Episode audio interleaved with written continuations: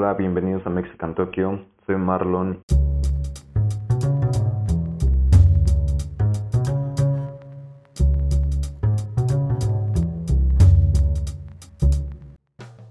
Hoy en entrevistas tenemos a Marlon. ¿Nos podría decir más sobre tu proyecto?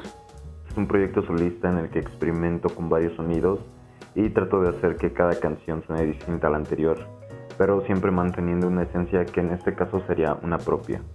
¿Y desde cuándo comenzó el sueño de ser un artista? Yo creo que empezó allá por el 2015, 2016, cuando tuve una presentación en mi secundaria y vi que mucha gente fue a verme. Creo que eso marcó mucho mi, mi adolescencia y pues mi, mi vida artística, por así decirlo. Creo que eso fue como que el boleto que me dio pauta a seguir en esto. ¿Llevé otros proyectos antes de Marlon? Antes del proyecto Marlon yo tuve varias bandas, estuve en bandas, estuve en dúos y pues estaba como que experimentando con varios géneros, nunca me estanqué en un solo género, eso es lo que me define mucho, creo que no soy nada, bueno, odio más bien quedarme estancado en un solo género musical, de hecho, eh, por eso mismo mi proyecto Marlon se, puede notar que cada canción suena diferente a la otra, entonces pues creo que esa fue una, una de las pautas por las que dejé esos proyectos atrás, porque pues sí, solamente se lo sentía o yo sentía que nos estancábamos tocando un solo género y cuando les pedía que experimentáramos con otros géneros y así pues no me lo permitían entonces pues por eso decidí hacer este proyecto de Marlon. ¿De qué te inspiras para escribir?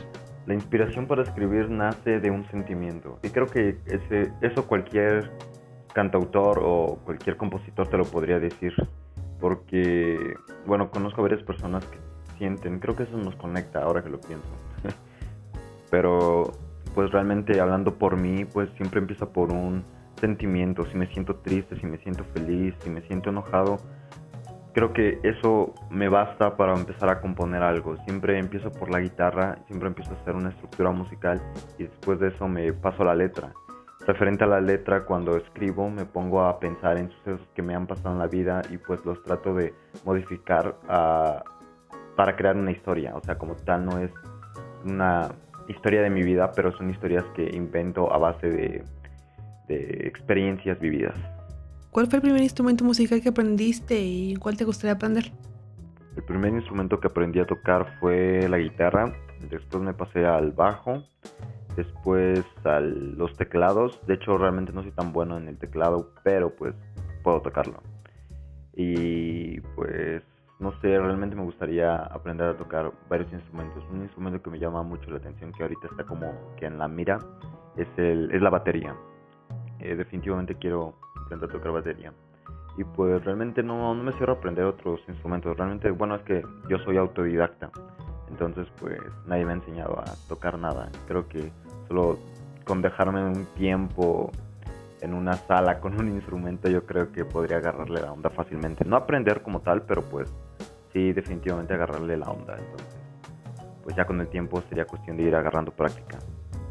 ¿Cómo ves tu proyecto en cinco años? Pues yo creo que en cinco años eh, el proyecto ya va a estar un poco, ya va a ser un poco más maduro. Actualmente pues te digo, lo estoy haciendo porque pues quiero experimentar, quiero pues jugar con varios sonidos.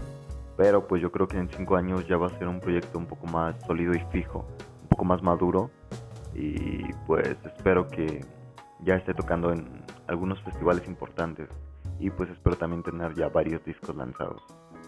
¿Y con quién te gustaría hacer una colaboración? Hay muchos artistas con los que quisiera colaborar realmente. De hecho, bueno, sabes, me gustaría desde lo más eh, sonado aquí en México que actualmente que sería Ed Maverick con Bratty, artistas así, con Daniel Kien, Kevin Carl pero pues también me gustaría con algo un poquito más diferente, que pues sería como Nicky Nicole o Bad Bunny. Entonces, pues yo creo que se podría armar algo, algo cool. Muchas gracias por estar aquí en Mexican Tokyo. Amigos, recuerden que pueden seguir a Marlo en todas sus redes sociales y escucharlo en Spotify. Mientras haya arte, nosotros seguiremos vivos. Adiós, Matane.